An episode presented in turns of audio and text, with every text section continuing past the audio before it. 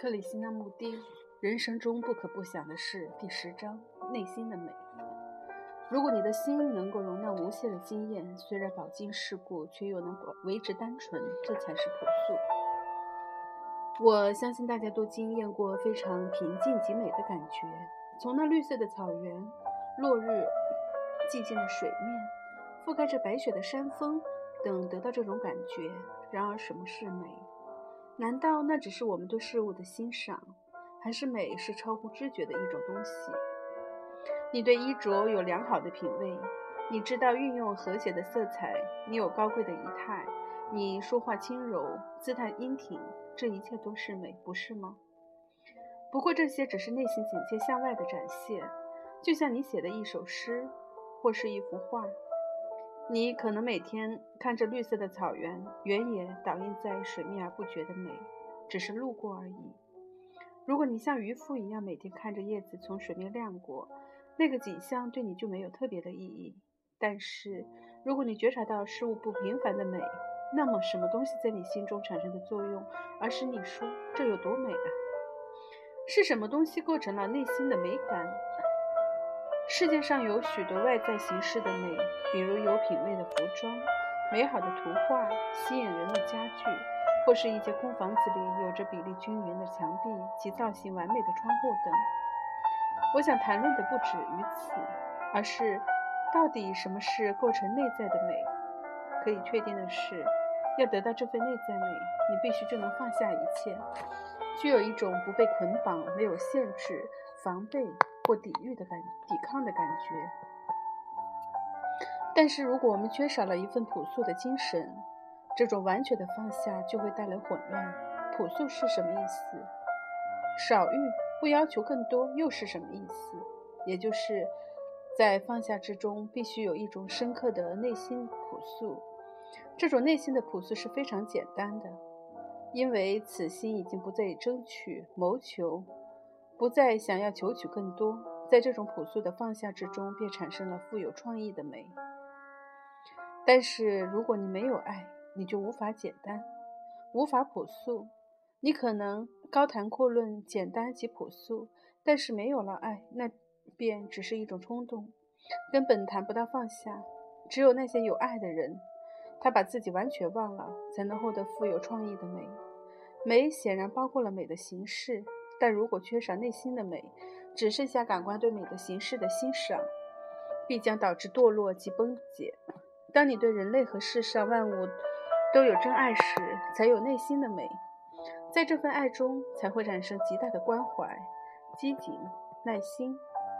作为歌唱家或诗人，你也许拥有完美的技巧，你也许知道如何去画画或把文具串联在一起。但是你的内心如果没有创意的美，你的才能就没有太大的意义。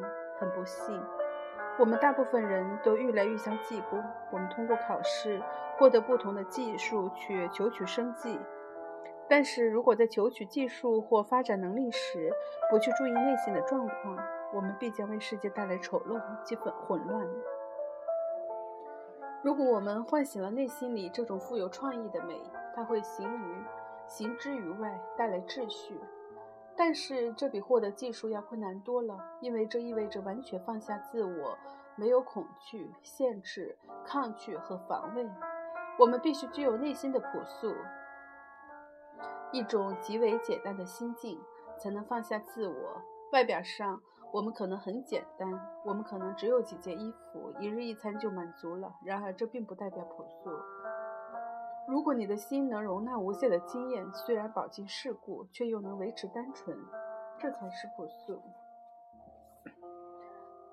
只有在你的心不想在岁月中得到或变成什么时，你才能达到这种境界。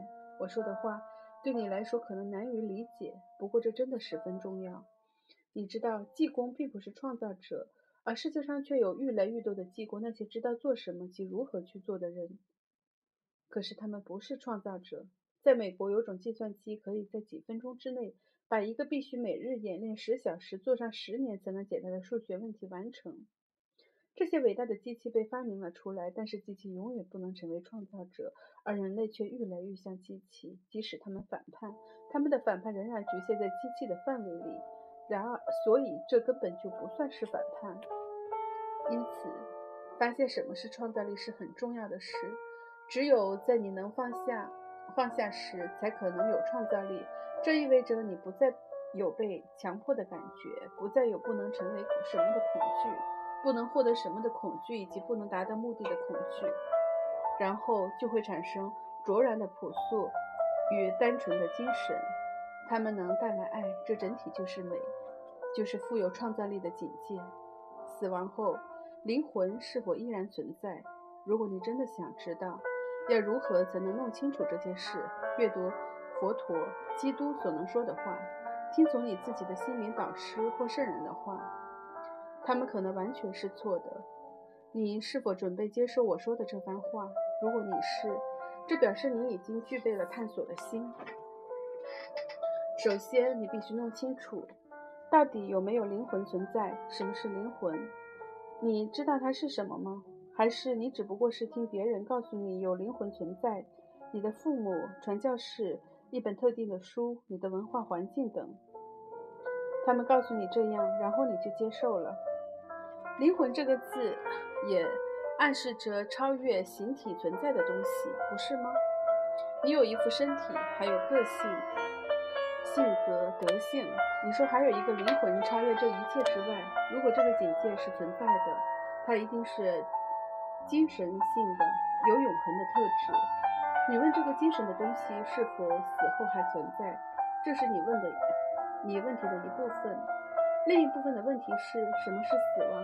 你知道什么是死亡吗？你想知道死亡之后还有没有生命存在？但是你知道吗？这个问题是不重要的。重要的是你是否能在活着的时候认识死亡。这也是教育的一部分。受教育并不只是精通数学、历史或地理，我们也应该了解死亡这个不平凡的东西。不是在你身体死了以后才了解，而是在你仍然活着，在你欢笑。爬树、划船或游泳的时候，你就能了解，死亡代表不可知的事。重要的是，你必须在活着的时候就知道那些不可知的事情。有人问我们生病时，父母为什么不停地担忧？大部分的父母至少有一些是真心关怀他们的孩子，但是如果他们不停地、不断地担忧，就表示他们对自己的关心。超过了对孩子的关心，他们不希望你死。他们说：“如果我的儿子或女儿死了，我们怎么办？”如果父母真的爱他们的孩子，你知道会怎么样？如果你的父母真的爱你，他们会希望你活在没有恐惧的世界里，希望你是个健康快乐的人。他们会在乎这个世界有没有战争和贫穷，社会会不断的把你和你周围的人毁了。无论是乡下人、城里人，或是动物。他们都能平等的关怀，因为父母并不真正爱他们的孩子，因此世界上才会有战争，才会贫富不均。他们把自己投资在孩子身上，希望透过孩子得到自我的延续。如果你病得很严重，他们就开始担忧。他们其实关心的是他们自己的忧伤，不过他们是不会承认的。你知道，财产、土地、民生、金钱及家族都是一个人自我延续的工具。这竟然也称为不朽。如果有事情发生在孩子身上，父母都十分的惧怕，他们被巨大的忧伤驱策，因为他们主要关心的是他们自己。如果父母真的关心他们的孩子，社会在隔夜之间就会改变。我们会有不同的教育，不同的家庭，会有一个没有战争的世界。有人问，庙宇是否应该对外开放，让人去膜拜？什么是庙宇？它是一个内内有神像、受人膜拜的地方。这些象征是由人的心念构想出来的，然后是由人的用手用石头雕刻出来的。那块石头、那个神像并不是神，不是吗？它只是一个象征。象征就如同你走在太阳下的影子，影子不是你。这些形象及庙里的象征不是神，也不是真理，所以是谁走入庙宇或不走入庙宇又有什么关系？何必要大惊小怪？真理可能潜藏在一片枯叶下，可能在路边的石头中，在反映着黄昏美景的河面，在云彩中，在一个肩负重物的女人的微笑里。全世界都存在着真理，真理不一定在庙宇中，大部分时候它都不在庙宇中，因为庙宇是根据人类的恐惧而造成的。它奠基在求取安全的欲望上，或是宗教及阶级的分别上。这个世界是我们大家的，我们是生活在一起的人类。如果一个人寻求的是真正的神，他会避开宇庙宇，因为庙宇使人格分裂。一个真正寻找神的人，不知和这些事情产生瓜葛。所以，你问是否可以在庙里膜拜，这是一个政治性的问题，它没有真实意义。有人问，戒律在我们的生活中扮演了什么角色？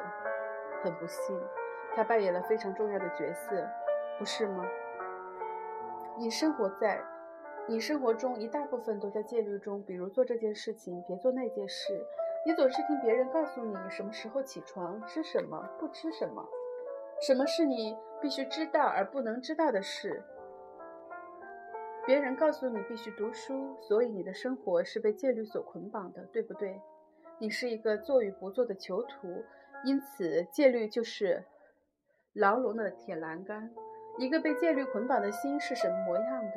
显然，如果你害怕一些事情，抗拒一些事，才需要戒律来控制和统一自己。你这么做，不论是出于自己的意愿，还是受制于社会，社会显然就是你的父母、老师、传统、圣书，横竖都是被戒律捆绑的。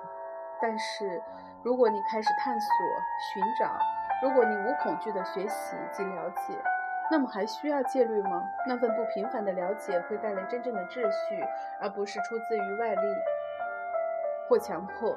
请务必思考这件事，因为如果你的戒律是源自于恐惧，是被社会的强势所压迫的，是被父母及老师的话语所主宰的，你的心中就没有自由，没有音乐，你所有创造的才能就会丧失。文明愈是古老，传统压制你的力量就愈重。他老是告诉你应该或不应该做什么，你自己的力量就会被压下去，在心理上就会就像被压路机碾平了一般。这就是发生在印度的现象。传统的力量是这么大，所有创造的才能都被破坏了。你不再是个独立的个人，你只是社会机器的一部分，而你却心满意足了。你明白吗？你不反抗，不抗争，不抽离。你的父母不要你反抗，你的老师不要你抽离，因此，教育的目标就是使你顺从、顺服于既有的制度。于是，你就不再是一个完整的人，因为恐惧指示着你的心。只要有恐惧，就没有喜乐，没有创造力。刚才你谈到庙宇，你提到神的象征只是一个影子。如果没有真人投影在地上，我们不可能见到他的影子。你对影子是否满意？如果你饿了，你是否看见食物就能满足？那么你为什么对庙宇中的影子感到满意？如果你深切的希望能了解真相，你就会把影子放掉。但是你知道吗？